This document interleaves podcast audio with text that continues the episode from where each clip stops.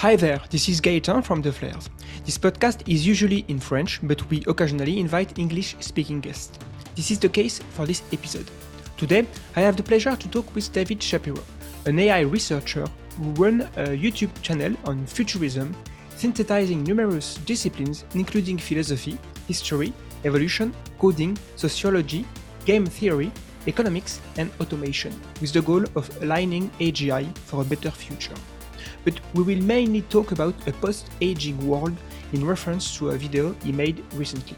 This series of podcasts is in collaboration with the French Transhumanist Association, and Emmanuel, a member of the association, will be the co-host of this episode. This conversation is available on YouTube with French subtitles or in audio only on Spotify and other platforms to listen to podcasts.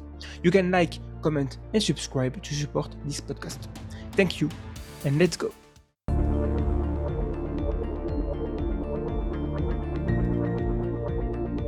Le podcast Humain demain. I'm here with David Shapiro. Thank you uh, for accepting my invitation. Uh, we're going to talk about a post-aging world and a little bit about AI because you make make a lot of video on on this topic uh, on YouTube. So, uh, but maybe first, can you briefly introduce yourself, your work, and your goals? Yeah, thanks for having me on. Um, so professionally, I was uh, in uh, information technology infrastructure for 15 years. I did cloud and automation, uh, but all the while I was studying artificial intelligence, um, kind of as a hobby, as a side gig, and then more recently with the launch of AI, I've pivoted to do artificial intelligence full time. But part of studying artificial intelligence is also studying uh, the human condition. Uh, you know, for instance, one of the things that artificial intelligence is used for is teaching people. And now we're talking about alignment and medical research. And so, in order to be a comprehensive and responsible artificial intelligence researcher, I also needed to learn about philosophy, learn about society and the future of humanity. Because when you look at things in a vacuum, you know, you, you, you don't want to have your blinders on. You don't want to have tunnel vision. Uh, and so, of course, uh, it intersects with longevity. And we have to ask those important questions like, okay, if we can start to cure uh, diseases, if we can start to cure aging, what impact is that going to have? And of course, it's not necessarily on the, the responsibility, artificial intelligence, to make the decisions, but you want to know the impact. So that's kind of what brought me here and why I made that video about longevity and that sort of thing. Right. So let's let's start thinking about this topic. And First of all, what makes you think we are on track to achieve biological immortality by 2030? Because that's kind of the the premise of your video. Yeah. So the the turning point for me was the release of AlphaFold 2. So for anyone who's not familiar, AlphaFold 2 was uh, produced by Google DeepMind and it is a it's an artificial intelligence engine that allows you to predict the structure of any protein. And while that sounds really simple because you can imagine, you know, physically manipulating, you know, something with your hands, uh, calculating how complex molecules shape and form is a non-trivial task.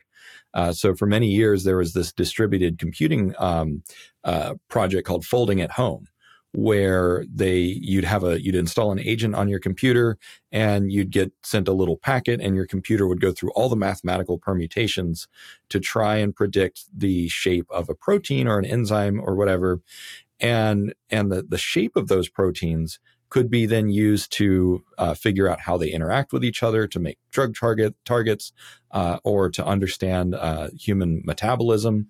But this was incredibly computationally expensive uh, you know, there was hundreds of thousands of agents, maybe millions of agents running, and uh, it would chew up a lot of energy and a lot of power, but also the level of accuracy, uh, you know, using those old school mathematical models was limited. And so, uh, with folding it, uh, sorry, with AlphaFold 2, this introduced an entirely new paradigm where not only was it faster and more accurate, uh, but it was it, it was able to uh, uh, basically change the way that we approach uh, bioinformatics and medical science. And so that was kind of the, the, the turning point. And then since then, we have seen they've published uh, like libraries with literally hundreds of thousands of proteins uh, available. And this was just not possible. It would have taken literally centuries for folding at home to do the same thing. And so we're moving orders of magnitude faster this year than we were 10 years ago. And, and that's not, that's not being hyperbolic. That is, we're literally moving a million times faster than we were. Uh, so the conclusion then, if we continue to continue uh, accelerating, the inevitable result is we will solve this problem sooner rather than later. You think that uh, it's going to be possible to do this research like totally in silico, like make stuff some kind of human on chip, or do you think it's going to be the classical path of drug discovery and drug design? Um, I think that it's it's going to be difficult to anticipate. Certainly, we have better models, right? We have better simulations, better models, uh, and and it's it's difficult to say where it's going to go. And the reason that I say that is because uh, the the metabolism of the human uh, physiology is is complicated. I think there's a map of more than four hundred thousand interactions that we know of, right? On top of uh, 3 billion base pairs in your genes, your uh, epigenetic information, your microbiome. And so the, the human body and really all species, all complicated organisms, um, there's literally millions upon millions of interactions uh, that you need to uh, keep track of. Uh, and that's just what we know about. And so then when you have that level of complexity, it basically becomes impossible to model. Uh, and so what you have to do is you have to cut down to modeling just a few small interactions. And then you pretty much will guaranteed that you're going to have to do tests in real life. Now, that being said, you can accelerate uh, the the discovery of, for instance, drug targets or therapeutic targets um, by casting wider surveys. So, uh, the a friend of mine, his uh, her father was um, did uh, drug discovery assays back in the day. And what they had to do was literally like manually take micropipettes and like put enzymes in a bunch of little trays and then put it into a, a reactor. And it, it took, you know, uh, weeks and weeks just to do a tray of 150 assays. And then they automated it and you could do 25,000 a week. And now, of course, with, uh, with artificial intelligence, you can do two and a half million at a time. And so that's, you know, we are accelerating but because of the level of complexity of the problem, you're pretty much always going to have to do some in vitro experimentation. I don't think that we're ever going to get away from that, uh, at least not until we enter, you know, we solve quantum computing or something like that. But even then, reality, the the the level of complexity is just so so high um, that that I, basically I'm not going to count on it. I'm not going to hold my breath until we can do humans on a chip. We can get closer we can do parts of it, but I think that you're always going to have to have um, some some classical laboratory experimentation. Do you believe like more in longevity escape velocity? So that's kind of so you you get a few months every year. So so then to have this kind of immortality around like later in the century, or do you think it's going to be like what happened in AIDS, or like it's going to be treated like once and for all, like it's hard to, to say, but yeah, it, it, it is difficult to say. And so, uh, aging like cancer is not one process. Aging is, you know, hundreds of thousands of, of processes and changes. Some of them seem to be deliberate changes. Some of them seem to be accidental changes, you know, the results of oxidative stress, uh, natural consequences of cell division. And so you know, you can look at aging on a cellular level, which there's been some really great uh, science recently um, that has done de-aging of uh, cells in a mouse model. Uh, and so, you know, okay, well, if you can, if you can make all of your cells healthier, uh, that's a good start. But of course, there's communication between cells, between tissues, uh, between organs. Uh, and so, you know, if you rejuvenate, say, for instance, your skin, that doesn't necessarily rejuvenate your liver. Uh, and then there's uh, thousands and thousands of thousands of signals um, in, for instance, just your blood which you know one of the trends right now is uh, young blood right? So if you if you filter out some of the senescent signals from from human blood it seems to tell the rest of the body hey we're actually not that old. Like act younger. Um, we don't really understand the the why that happens yet um, but once we understand those mechanisms it might be as simple as just having a medicine that removes those senescent signals from your blood and that could be one component of rejuvenation therapies, of de aging therapies. But again, there are so many interactions and signals that some of them that we're only just beginning to discover. And so, you know, we don't know what we don't know, unfortunately.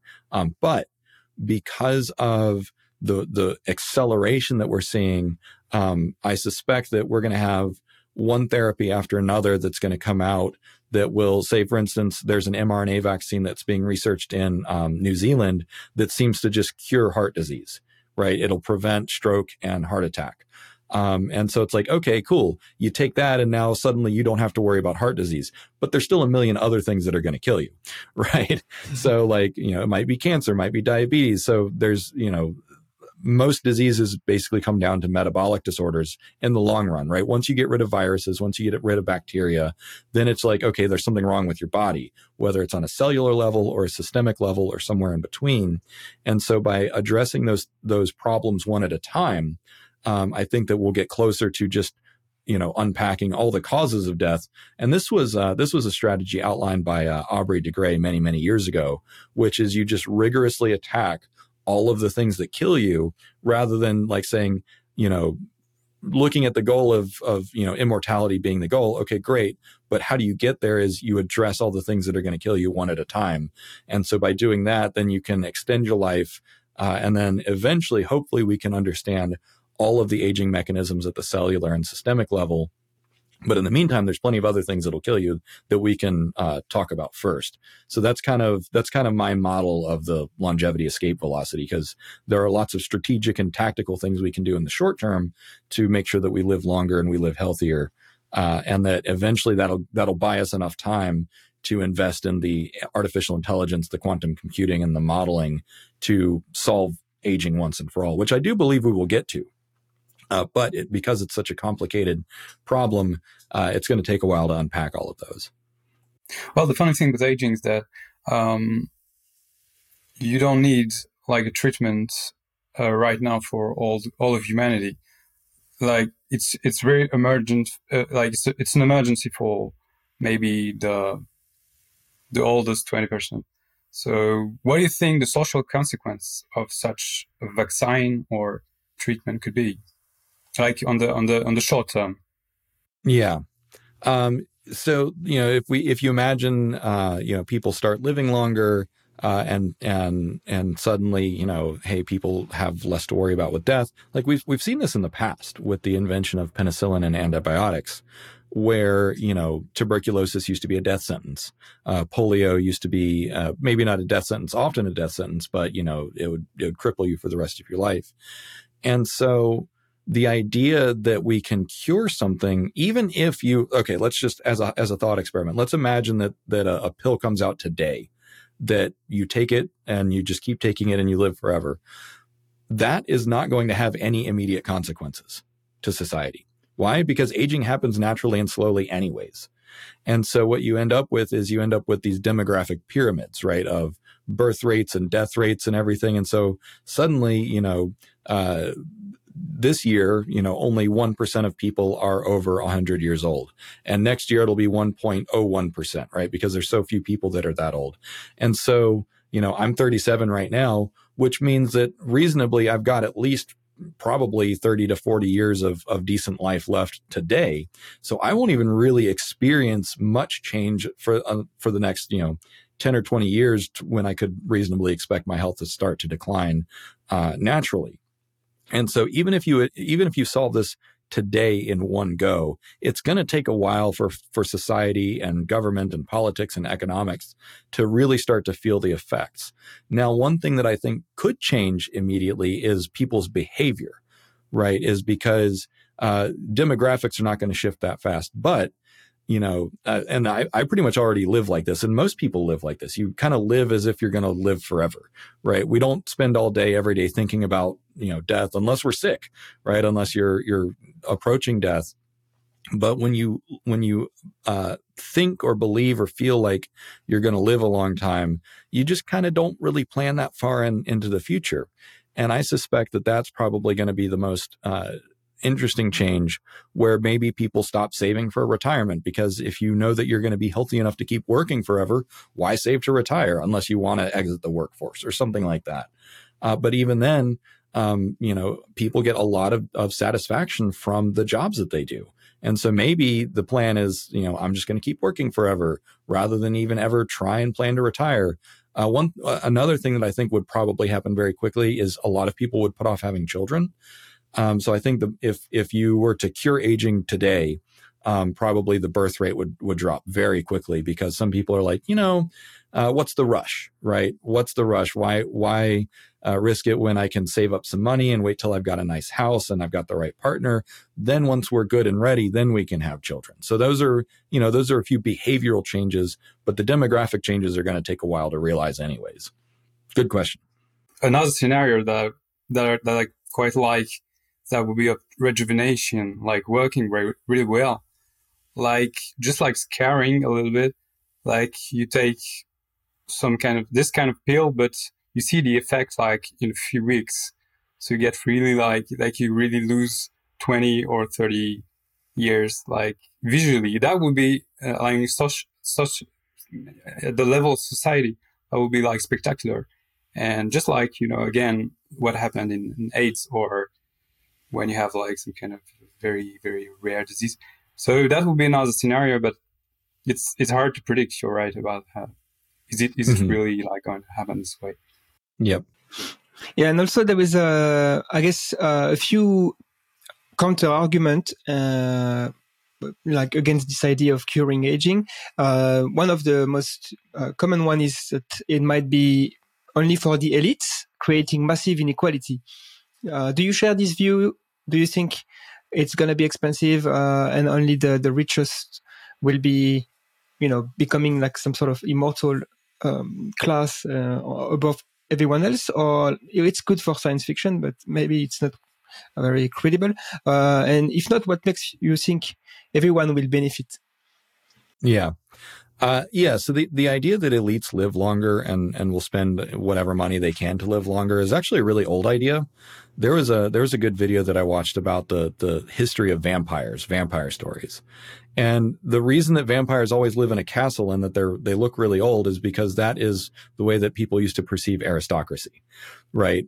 Uh, you know, in, in France before the revolution, you know, aristocracy was, was in control and they, you know, uh, lived much longer than, than, uh, the proletariat.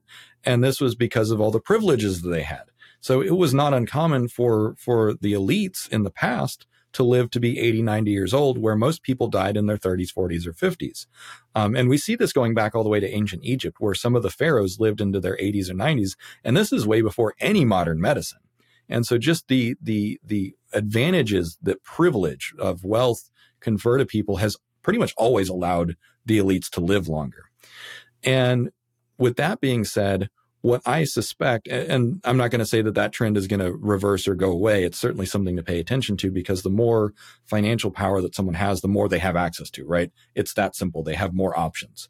Um, whether it's you know traveling the world to get the best therapy or even overcoming barriers. There's there's evidence out there today of of the the wealthy elite getting access to stem cell therapy that isn't even approved yet right? And sometimes it backfires sometimes it does help them. Uh, now with that being said uh, there have been plenty of cases that once a therapy becomes commercially viable, or or may, not even commercially viable, once it becomes medically viable, it might be subsidized. So the thing, the primary example of this is uh, is the polio vaccine. Um, the the, uni- the United States government, and I think pretty much all governments, said we are going to pay to distribute this to everyone. We're going to make sure that everyone gets this. They did the same thing with um, with the COVID vaccine, right? Uh, most people around the world did not have to pay for it or paid very little for it because it was subsidized because the the the public good of distributing that medicine made sense. And even to this day, uh, kidney dialysis in America is so uh, expensive that the government will just pay for it. Uh, right? It be, it, whether or not you have insurance, it's just too expensive. And so, what I suspect is that the the that the pressure that's going to be put on government uh, around the world will be to ensure that however much some of these things cost, that it's going to be heavily subsidized, but also I don't really see any evidence that some of these uh, medicines are going to be expensive, especially when you look at uh, DNA printing that's coming out. There's some um, uh, startups in Germany that are really good at synthesizing any DNA that you need, uh, which then you can take that DNA and use that to synthesize any protein that you need. And so then you don't have to wait for expensive crops to grow that are transgenic crops, uh, and then extract the the DNA from that. You can grow the the medicine that you need in uh, in solutions with bacterium. Uh, and so when when I see those those patterns of things happening, uh, I suspect that that the cost of medical care, and this is this is not just drug discovery and stuff, but I suspect that the cost of medical care is going to be like it is in Star Trek, where you just go and it's like, you know, they wave a wand over you and you give, give you an injection and then you go home and it doesn't matter what you had. It could have been stage four pancreatic cancer. And it's like, okay, here, you know, take a pill and call me in the morning. You'll be fine. Um, I suspect that medical care is just going to be dirt cheap within the next 10 to 15 years. And it's going to be something that we don't even think about anymore. Uh, similar to how like, food is still like a third of people's budget or maybe not a third about 10% of people's budget. But remember well no one no one was alive 100 years ago or, or 200 years ago but in the past food accounted for most of your budget. You would spend most of your time energy or money just getting food. But with the rise of industrialization food is now much cheaper uh, likewise, electricity used to be very expensive. Now you don't even really think about your electricity bill. Likewise, I think that the combination of artificial intelligence and genetic science and everything else that's coming is going to make uh, all medical care, not just longevity, but all medical care, basically a trivial expense before too long. Um, and then from from a from a business standpoint, it makes sense because healthy consumers keep buying your products, dead consumers don't. Um, healthy citizens keep paying taxes, dead citizens don't, right? And so just there's there's a lot of reason to have a long living, healthy population. Uh, not to mention just you know the the the uh, brain drain that happens if you have you know like imagine if Leonardo da Vinci and Albert Einstein and Stephen Hawking and Richard Dawkins, if every great scientist was going to live forever, right? That would be great for society.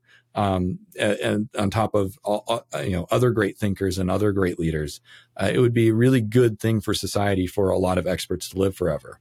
So that's that's I think there's just too many incentives to solve the problem and make sure that it is equally accessible. Now that being said, to the first point, uh, people with more money and power are always going to have an advantage, but I don't necessarily think that it's going to be a permanent advantage. Just like, you know, Bill Gates has the richest guy in the world. He doesn't need more electricity than you or I need, right? It's such a trivial expense that we all have access to however much electricity we need. So I think that it's going to be a, become commoditized like that. Yeah, and, and there's also a trend where usually uh, when the technology is implemented at the beginning, it, it's very expensive and it doesn't really work very well. And the rich use it, so they're almost like a test uh, subjects. Like the the first mobile phone, they were really big, and and now we have pretty much the same phone as the the richest person. You can just buy it. Uh, there's the difference between those, uh, and, yep. uh, and and that's true that on a societal level, aging is expensive for society. Uh, and if people can stay longer and live healthy, they, they will keep being uh, productive. Uh, so that's that's a good a good way for uh, it's almost an investment for a society, I suppose, to pay for the medicine and. Uh, but do you know other, let's say, good arguments that we are supposed to die and we shouldn't try to cure aging, or at least be immortal. Maybe we can improve our um, old age and, and be healthy longer, but maybe above one, 120, let's say. Why, why keep going? Uh, do you know any good arguments? Because uh, I remember in your video, there is this, uh, you, you talk about two kind of reactions. There's some people are going to be, um, mortal, mortalis, or I forgot the word, but they, they actually want death to remain, and the other uh, wants to live longer. So, yeah, do you know any yeah. good arguments? Yeah, so the, there's two primary arguments against longevity. Um, one is from an evolutionary perspective, is that uh, you know species that have sexual reproduction tend to be more uh, more varied, whereas species that have cloning, uh, which is basically you just create a genetic copy of yourself, or, or you know, and you you keep doing that. Um, clonal, clonal species tend to be more vulnerable to uh, disease or environmental changes because there's less uh, variety and less adaptability. Uh, and so when you end up with longevity, basically the human genome is now frozen in time, right? Now natural evolution just stops, uh, which, you know, that could be good. It could be bad because if we're good enough right now, great. But, you know, uh, that doesn't necessarily mean that humanity is in its final form right? You know, you can imagine what happens to us over the course of many millions of years from here on out. Maybe we take over our evolution. Maybe that is the next evolutionary step where we can become, where we can deliberately manipulate our own genes, uh, you know, and, and kind of shape our own destiny. We would be the first species that I know of that is capable of doing that. Uh, but that is just one, one topic. The other is from a uh, political and social perspective. Because if you think about the fact that, you know, 100 years ago, 200 years ago, uh, we didn't have the the society that we have today, where equality is something that we value, where um, all people have the vote, right? You know, suffrage, uh, civil rights movements, that sort of thing. If everyone with those values 500 years ago was still alive, they would be resisting change today, just the same that people also resist change. Now, so that's that's you know the the you know the idea that that death serves a social purpose, an information purpose to make room for new ideas is is really critical. Uh, now, on the flip side of that, though, what if we still had more people that had lived through the the American Civil War, the French Revolution, World War One, World War Two? What if we had more cultural memory of what atrocity really looks like. Maybe the world would be more peaceful and more stable as well. So things might change more slowly, but we would have more living memory of terrible things, which can provide uh, the role that elders provide in families and, and societies, which is, you know, you trust dad because dad is older than you and has more experience, right? So the value of wisdom and experience is also there, but it can be offset from being uh, frozen in time, right? Uh, so one possibility is that maybe some of the rejuvenation therapies will actually keep your mind young as well. You know, because imagine if everyone was as flexible and, and dynamic as when they were, you know, 18, right? Everyone could afford to be idealistic and keep learning and keep growing and keep changing. I don't know if that's going to be possible though, just because of the, the way that your brain changes over time. As you gain more experience, it might be that people just get stuck in their ways. Um, and if we become a, a per, uh, paralyzed society, that could be a really bad thing. Uh, so from a from the evolutionary perspective and from the sociological perspective, there are good arguments against living forever, uh, but we might be able to find solutions for those. So that's. Uh, Can you re- remind me the name of the the, the in your video at the beginning uh, when you talk about the people who are against? Uh, they want to uh, so they will reject uh, any any type of unnatural way to live longer. The the term that I used was uh, mortalitasi. Okay. So the, the people the people who who who actually embrace mortality, who want to die hmm. uh, mm-hmm. uh, eventually, and there's lots of people in that camp. Um, and I don't know I don't know all the reasons for that. Like in some cases, I think that uh, you know there's there's a desire to die just because there's some nihilism, some uh, fatigue, right? You know, like the world is difficult, life is hard, you know, death is a, ultimately an escape. Because of aging, actually, also. Yeah, it, it can be, right? It, it depends on how you embrace life.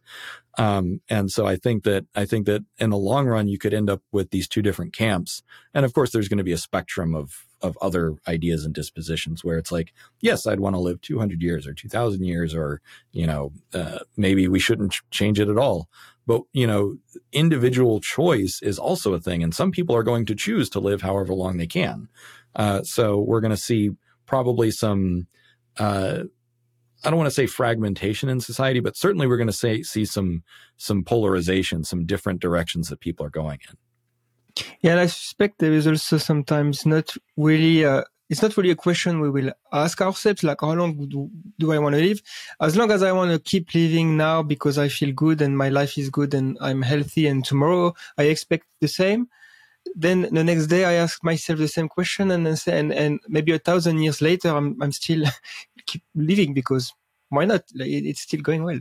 Uh, of course, uh, if, uh, the, condi- the condition on earth are unbearable, uh, maybe it won't be as good and, and stuff like that. But we, we also have so much other trends to kind of, as you said, describe uh, in your videos, utopia, and we try to create a better world, better future. So if we live yep. longer in a better future. Uh, yep. Yeah, and and hope is an important aspect of that because if you believe that your life is going to continue to get better, if you believe that the world is going to improve, then you're going to want to see that future, right? But if you believe things are going to continue getting worse, you might not want to live to see that future. So, yeah. Um, let's talk a little bit about um, mind uploading, if you don't mind. Sure. I've always thought that mind uploading, like whole brain emulation, would come first before biological immortality.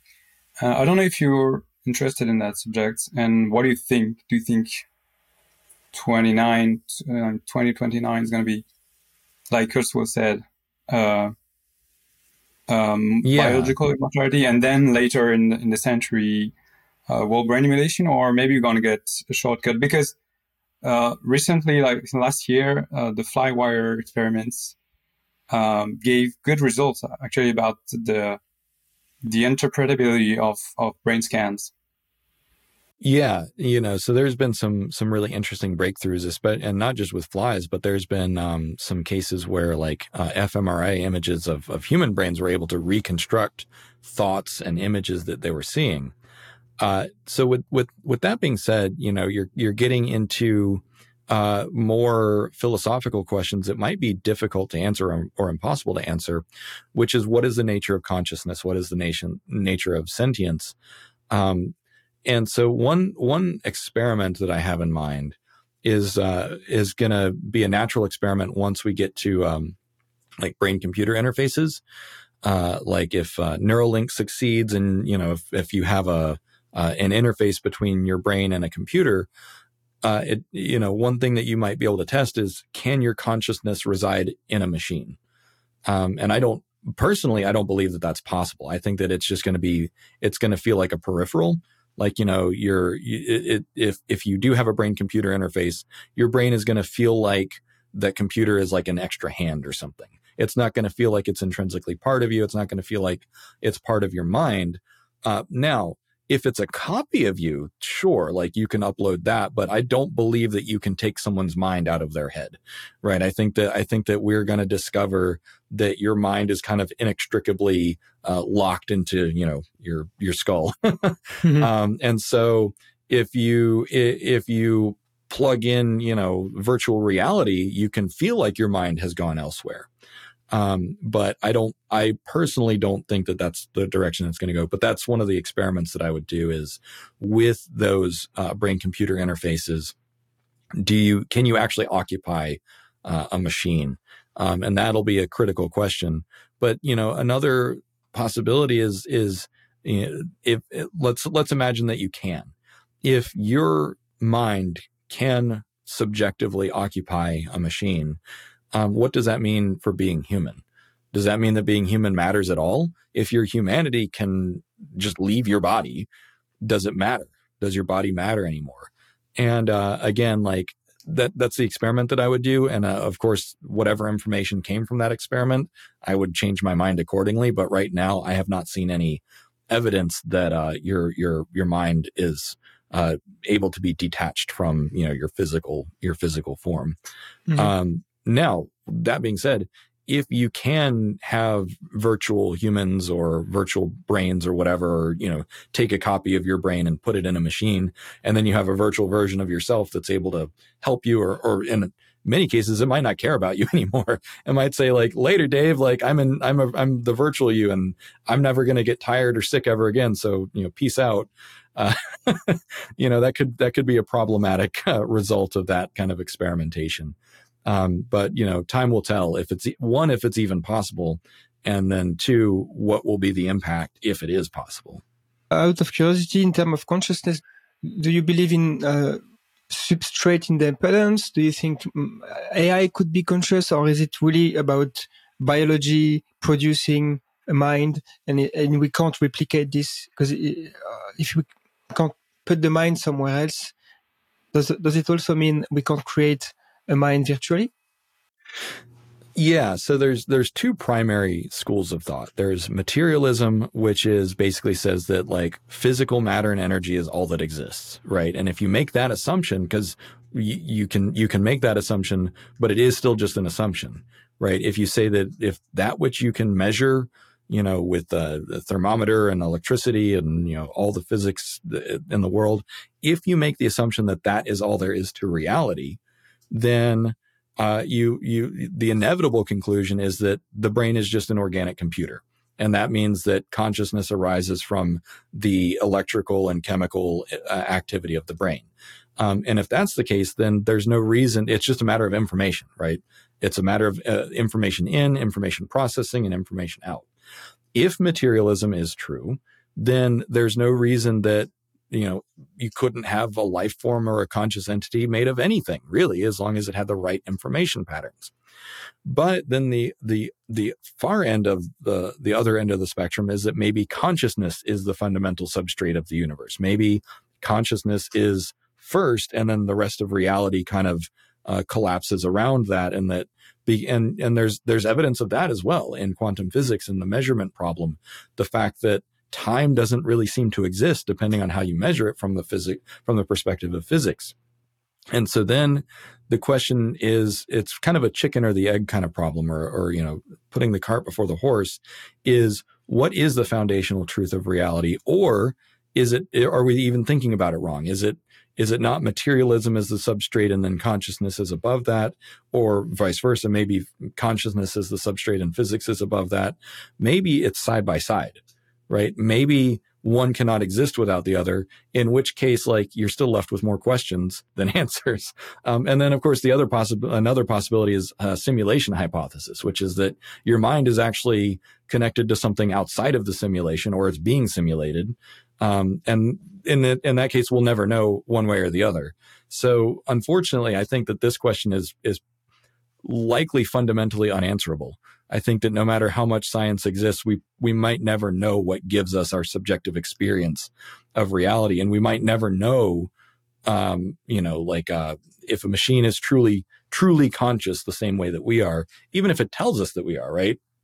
And this is this is uh, called solipsism in in philosophy, which is the only experience that I know to be real is my own. So then I could make the assumption that my experience is the only one that's real, and you are all part of my dream, right? But you might feel the same way, and so then we talk, and it's like, well, how can you prove to me that you know you're not just part of my dream because you would tell me that you know like it's a hmm. very convincing hallucination. Um, and so then you kind of very quickly end up in these rabbit holes um, that basically just go to show that it's it's not provable one way or the other. And so part of part of coming to terms with this is the radical acceptance that we just don't know, right? And that science may never be able to tell us. And uh, so from there, we just do the best that we can. we we we guess and we keep going until uh, information changes. And uh, you know, again, it might not ever change. Yeah, yeah consciousness is a a big topic and a, and a very complicated hard question. Yep, hard problem. Um, so yeah, let's go back to biological Im- immortality. Uh, this time on a personal level, as uh, someone who will live very, very long, you, you talk about two kind of lifestyle, um, hedonistic and ascetic. So maybe you could explain uh, what those two lifestyle are. Yeah. Yeah, so th- this is, and this is just one model. It's obviously not a com- not a comprehensive model, but it's it's a it's a dichotomy to think of. And so uh, the hedonistic life or the hedonic life is basically living for pleasure, living for the things that feel good just because of the way your body works, right? You know, good food, sex, and fun adventures. You know, going out and drinking with people, right? Because if you have forever, and you're you're going to stay healthy, then why not just have as much fun as you can? Uh, so that's that's one school of thought. And uh, there's been plenty of, of you know fiction out there, science fiction and and fantasy and stuff that kind of imagines this possibility. Uh, there's a couple possible downsides to that. Though one is just saturation. If you live and party every day, eventually it's going to get boring, right? Because it's going to be the same thing that you experience day after day. And so variety is the spice of life. And so then it's like, okay, well, after you party for a couple centuries, maybe you decide to, you know, grow up and do something more serious and more challenging. And this is the ascetic side of life. So the ascetic side is about discipline and challenge. And there's plenty of evidence that people thrive on challenge as well. Uh, this is why people play uh, frustrating games like Elden Ring, right? It's because it's a difficult game to play.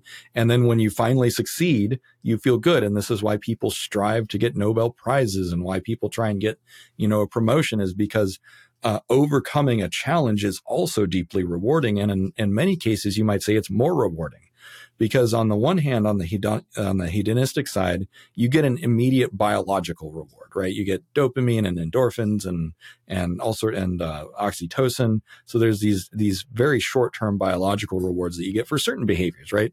If you eat cheese, that's more rewarding than just eating like vegetables, right? That's why we love pizza. That's why we love burgers, is because that food is biochemically more rewarding.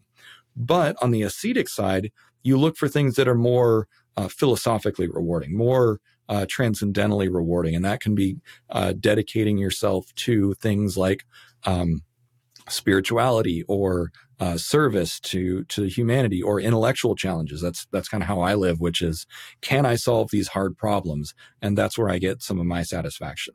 And in in all cases, it's not going to be 100% one or the other, right? Everyone has a little bit of both in their life. It's just a matter of which one they favor um, but it's it's also helpful to be aware of in terms of like, you know, everyone knows someone who basically just wastes all their time playing video games and that's all they do and they never challenge themselves. And so they're more like lopsided to the hedonistic side of life.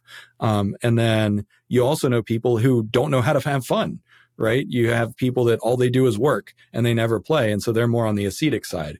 And so it's just a dichotomy to be aware of that life is about a balance and if you spend too much time on one, maybe spend a little bit of time on the other uh, from time to time.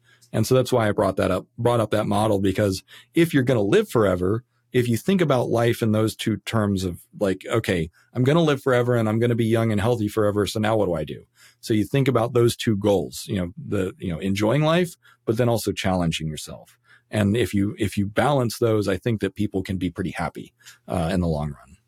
It reminds me, uh, uh, the, what the Buddha said uh, about the middle way, because basically he was a prince at the beginning of his life and he had everything he wanted, all the pleasure of life as much as he wanted. And then he went to be an ascetic and he suffered a lot and he almost died from starvation until he realized there was a middle way, which is what you said uh, just before. So yep. it's interesting uh, going back to old philosophy like this.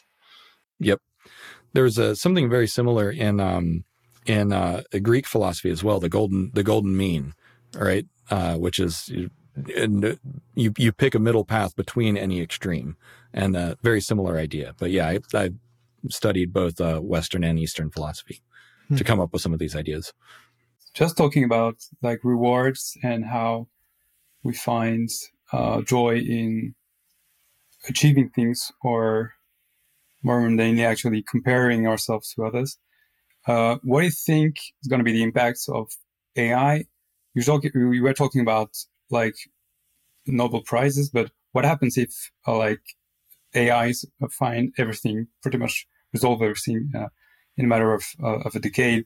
And so uh, it's just to be a little bit more pessimistic about our ability to not to be not to be all like head on hedonistic because of a lack of challenge because of AIs? And more generally, what do you think about uh, the the living together with machines and uh, with being the, these machines being conscious or not?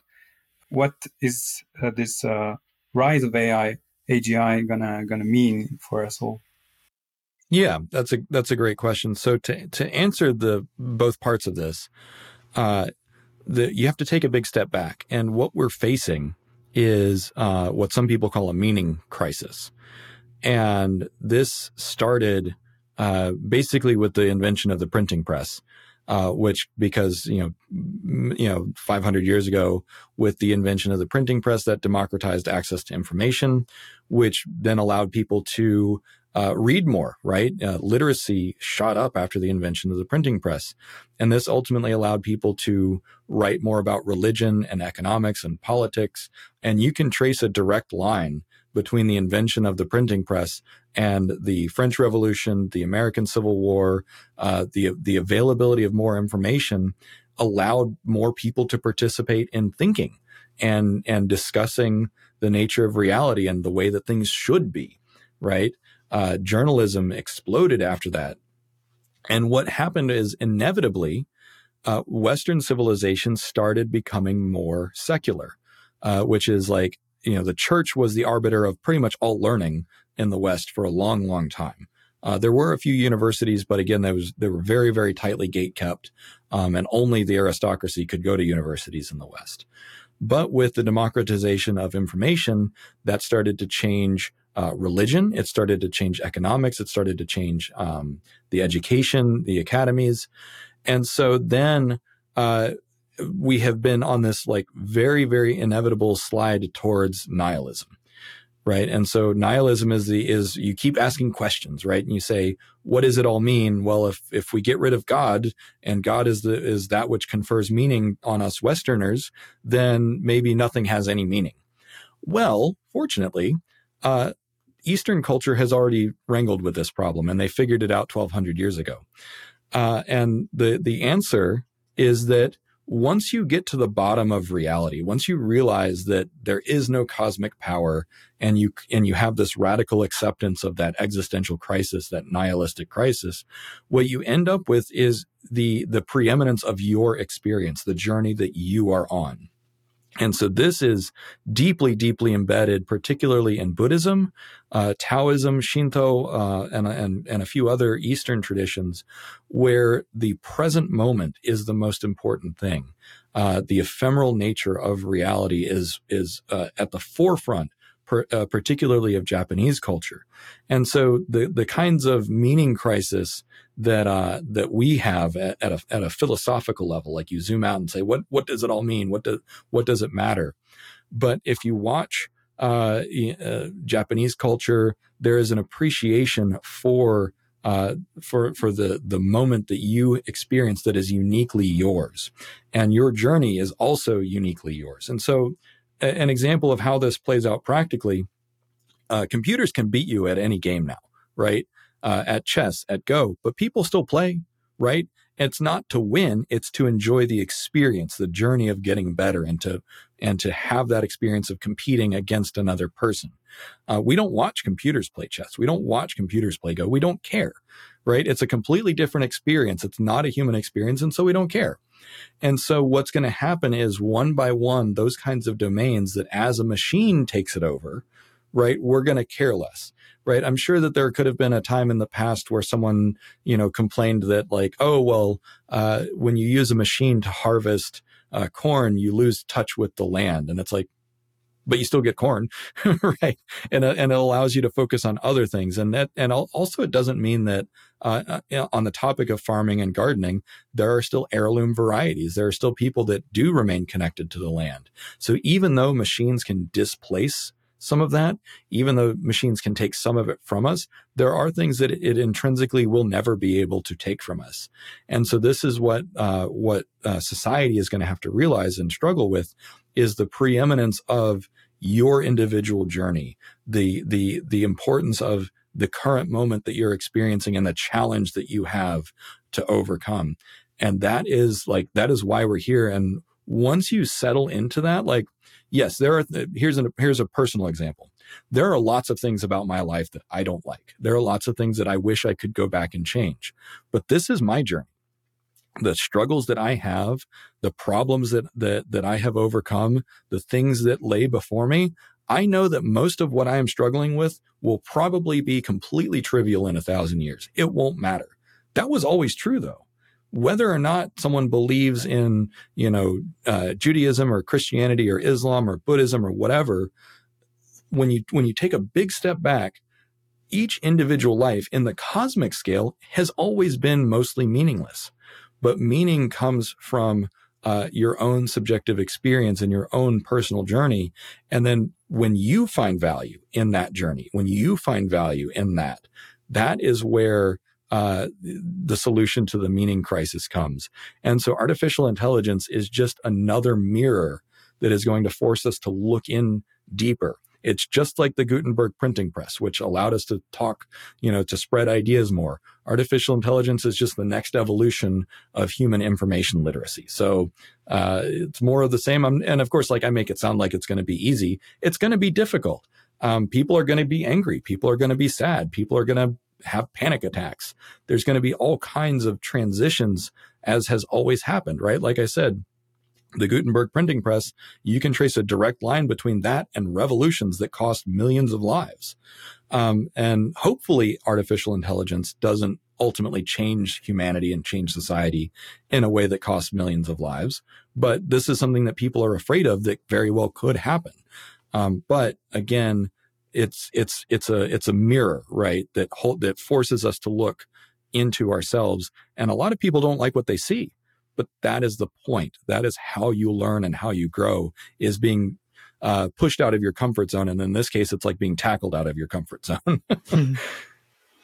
yeah, yeah, that's that's a very uh, uh, fair assessment of the situation, I think. Uh, and I, I, like as well in in, uh, in, your video at the end, you you kind of foresee or try to look at the next 200 years and then the next 2000 years. So maybe we can start by, by the next 200 years.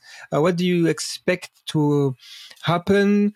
Um, not necessarily only in biological immortality, but I, I suppose if we tomorrow become uh, biological immortal, um, we will see the next 200 years. So what we will, will we see? well, um, I hope 200 years from now we can have a follow up podcast and see how accurate we were. Um, so that's yeah, that's the good. first thing. Um, but uh, yeah, so again, like I said at the beginning of the episode, uh, some demographic demographic changes are going to be slow, right? So if we solve aging and disease uh, within the next couple decades, which I suspect we will, uh, many of us that are around today will probably still be around in 200 years. Uh, and then uh, you know all the things that we've talked about uh, this this episode will will be things that we're probably still struggling with, right? There's going to be people that that question whether or not it's a good idea. There's going to be questions of equality and how do we find and make meaning in the future. Um, on a global perspective, one thing that I uh, suspect is that we're going to go through some some uh, big changes culturally because there is presently there's mostly Eastern and Western culture, and obviously that's kind of an oversimplification. Um, but you know, like the culture in China and and Japan and Korea and and most of Asia is is very different um, from the culture in America and Europe. But at the same time, the population of Africa is exploding, right? And and I think there's going to be something like three billion Africans within 50 years or something like that. Um, and so then we're going to have uh, African culture kind of joining the world stage. And so the biggest thing that we're, that I hope that we all live to see is this is becoming a truly global species, a, a truly global culture. And I don't mean becoming one single culture. What I mean is uh, becoming a multicultural globe that is more aware of and tolerant of those differences. And so from a from a geopolitical perspective, this is called multipolar peace is kind of the goal right now. So I hope that within 200 years, we can figure out multipolar peace, which is allowing different nations and different cultures with, di- with fundamentally different ideologies to coexist without having to say, we need to take over the world and enforce our view on everyone else. Um, I hope that, I hope that we can figure that out, uh, within 200 years. And then in 2000 years, um, I don't think we're going to be on Earth anymore. Um, I think that I think that there will be some people on Earth. I might choose to stay here. I might not. You know, two thousand years is a long time.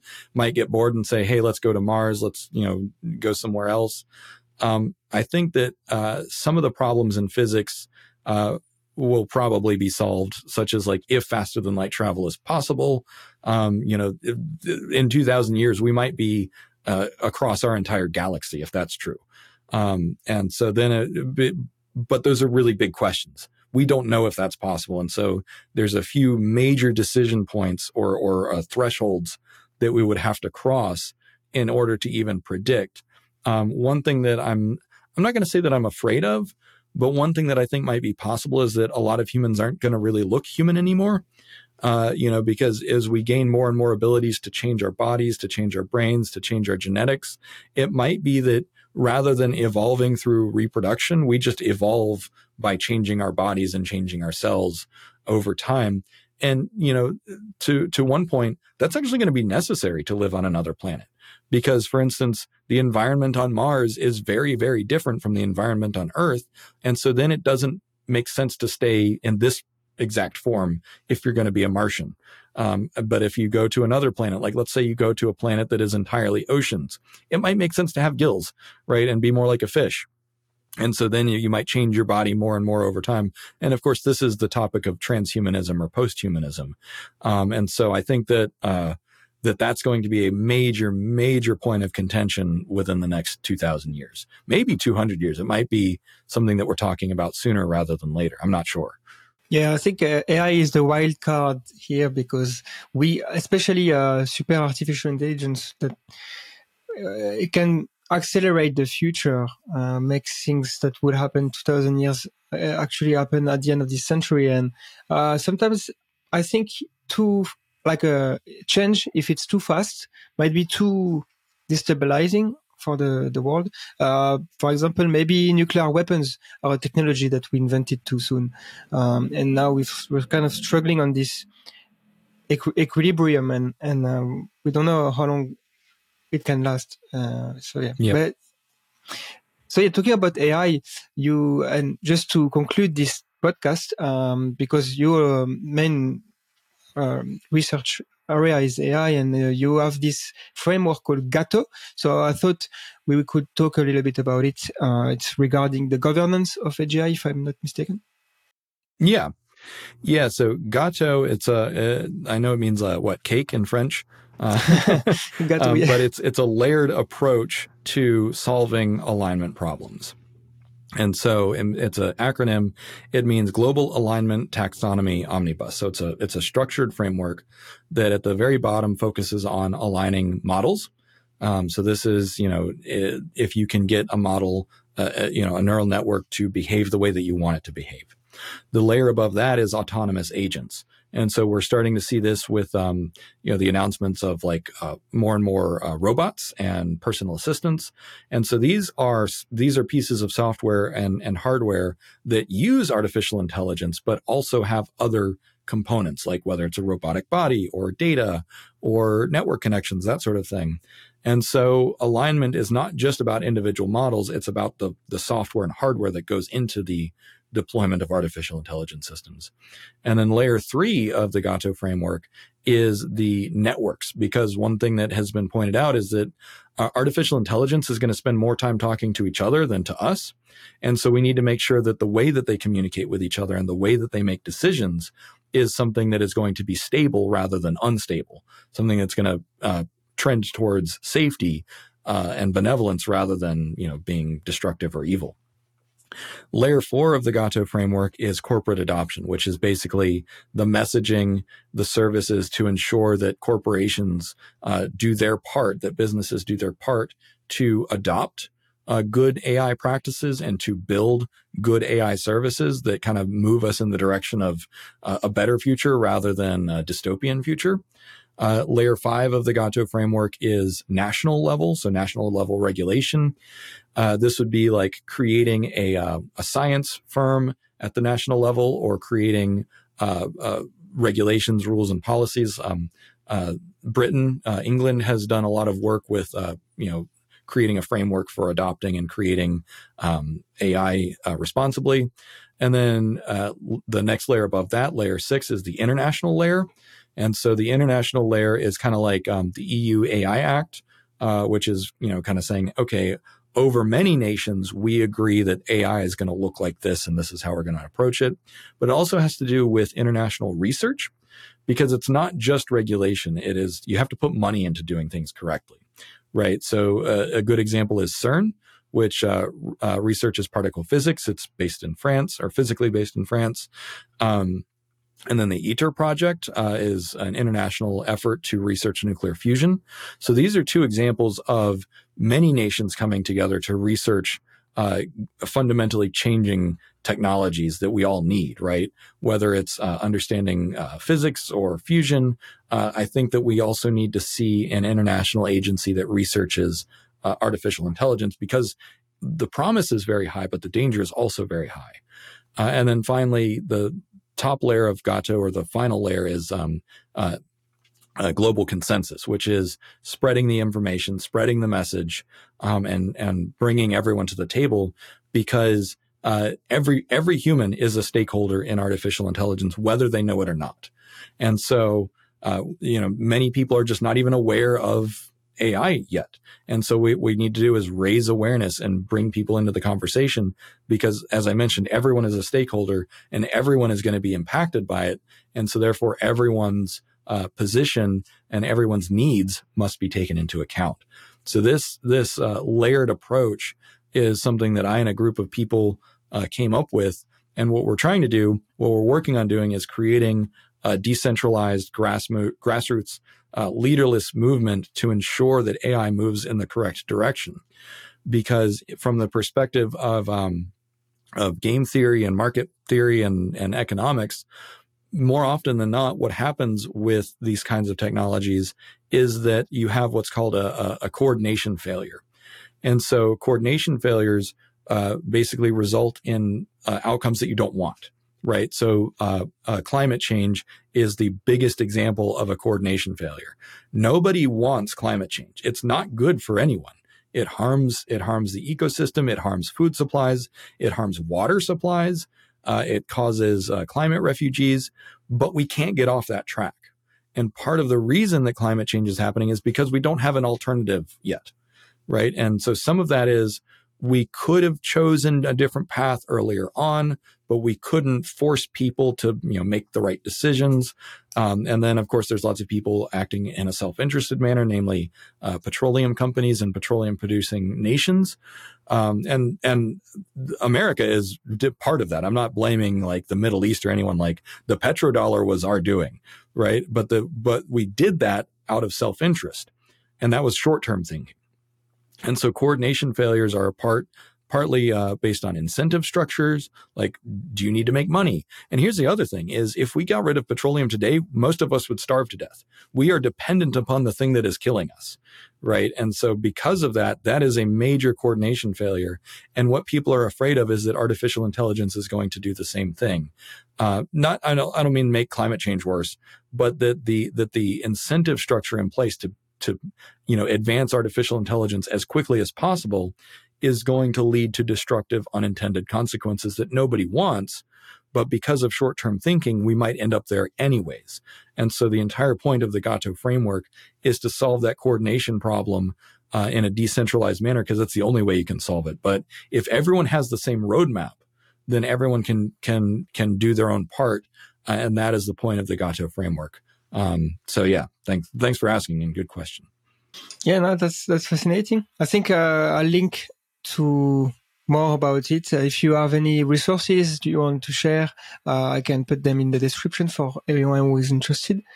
It's definitely yep. uh, a framework that makes sense, is sound, uh, and uh, you you talk a lot about it on your uh, on your YouTube channel. And I invite anyone who is listening to check out your your work. That's very very fascinating. And it's not only about AI as we talked about today, also longevity and futurism in general. So that's also the topic of this YouTube channel.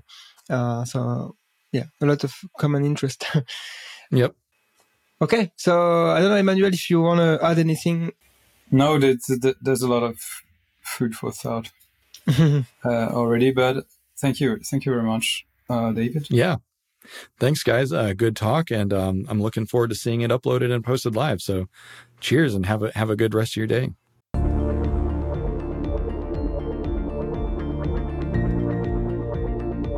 Le podcast Humain demain.